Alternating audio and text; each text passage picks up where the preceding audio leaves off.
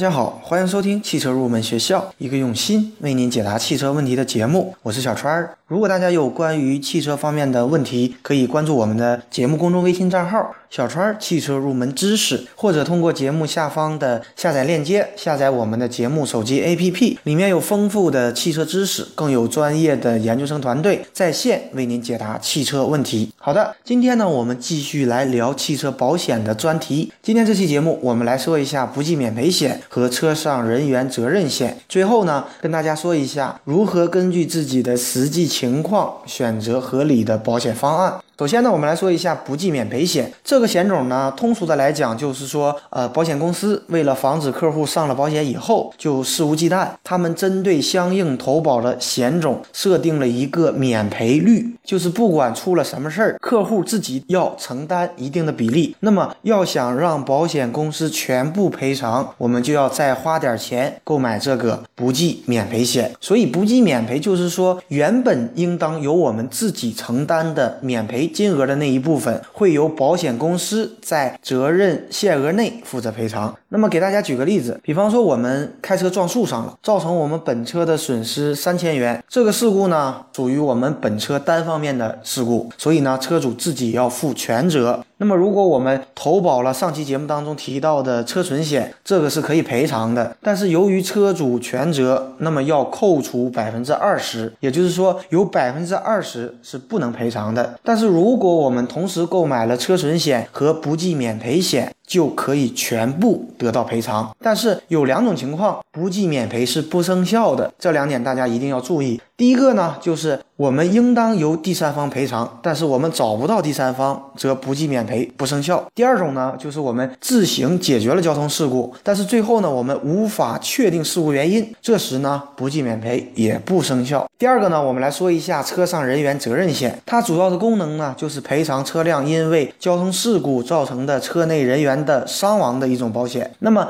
关于车上人员责任险，大家要注意两个问题，第一个就是车上人员责任险在投保时必须要明确投保的座位数。那么在出现保险事故时，保险公司承担投保座位数以内的责任。所以呢，如果我们只投保了一个座位，那么不管出现事故当中几个人受伤，保险公司只负责赔偿一个人的损失。第二个问题呢，就是在交通事故当中，如果是因为车与车之间发生碰撞，导致司机和乘客的意外伤亡，并且我们投保了车上人员责任险，那么就可以得到。保险公司的赔偿，但是如果是驾驶员在行驶的过程当中，我们紧急刹车导致的本车人员伤亡，这一点呢，保险公司是不赔偿的，所以大家要引起注意。第三个问题呢，我们就来说一下如何根据自己的情况选择保险方案，这个也是很多车主经常问到的一些问题。首先呢，最低最低的保障就是只购买交强险，那么这个只是适合一些年限非常久的车子，车主呢一般只是为了应付上牌或者年。检，那么相对比较经济的保险方案就是购买交强险，加上车损险，加上三者险，加上不计免赔险。这个方案呢，适合比较精打细算的车主，整体的性价比相对来说比较高一些。那么最佳的保障方案呢，就是购买交强险、车损险、三者险、车上人员责任险，加上盗抢险、玻璃单单独破损险以及不计免赔险。这个呢，就是说适合嗯对保险要求比较高的企业或者。个人它的保障的方面相对来说比较全，当然了，大家要根据自己的实际的需要去进行选择。你比方说盗抢险，如果我们有车库，或者说是当地没有出现过呃丢车的情况，我们可以不购买这个险种。实际上呢，没有一个完美的方案，那么适合我们自己的就是最好的。好的，今天这期节目呢就接近于尾声了。节目最后，欢迎大家加入我们汽车研究生团队的会员。成为会员以后，我们会为您分配一位研究生咨询助理，为您解答所有的汽车问题。最后呢，一首好听的歌曲送给所有热爱汽车的朋友。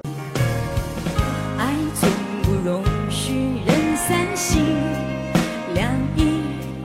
与浑然天成的交集，错过多可惜。如果我是真决定付出我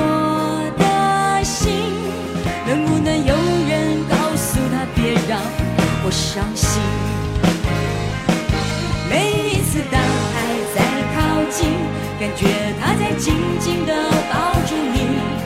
他骚动你的。心，遮住你的眼睛，又不让你知道去哪里。想在等你要怎么回应。